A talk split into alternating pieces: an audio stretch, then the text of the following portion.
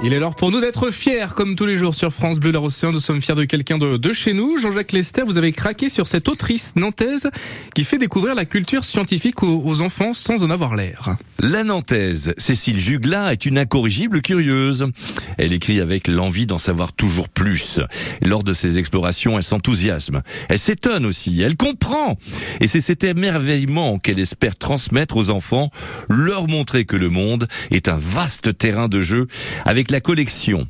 La science aidant, elle invite les enfants à se livrer à des expériences scientifiques avec des produits du quotidien.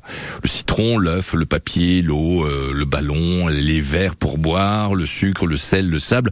En mai et en juin cette année, Cécile Jugla a animé des ateliers à la médiathèque pour les enfants de 6 à 9 ans. Des goûters scientifiques en herbe. À travers ces expériences qui mêlent observation-manipulation, les enfants comprennent les grands principes scientifiques en lien avec un thème. Faire danser les couleurs, faire un feu d'artifice dans l'eau, ou teindre un tissu avec du sel, faire flotter un œuf, faire gonfler la surface de l'eau, ou faire de la musique avec des verres, faire bouger des trombones tout seul, faire remonter des cailloux dans le sable, fabriquer un ballon à réaction, des expériences toutes simples et un effet waouh qui fait dire aux enfants que c'est de la magie alors que c'est de la science. Alors Jean-Jacques, Cécile veut, veut donner aux enfants le goût du savoir et de la lecture en s'amusant.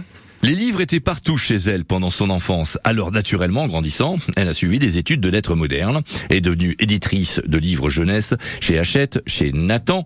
Elle a quitté la capitale pour s'installer dans l'agglomération nantaise il y a presque 20 ans. Et c'est chez nous qu'elle a créé la série La science aidant. À chaque fois, elle essayait les expériences elle-même avec ses enfants. Il y a actuellement 14 tomes disponibles. Une école d'ingénieurs lui a même octroyé un prix de vulgarisation scientifique pour les deux premiers tomes sur l'œuf et le citron. Et ces livres marchent bien à l'étranger et sont même traduits en chinois et en arabe. Merci beaucoup Jean-Jacques Lester et dernier atelier des goûters scientifiques en herbe pour les 6-9 ans. Action, réaction, transformation. Demain, c'est à la médiathèque de Rosé. Merci donc Jean-Jacques Lester.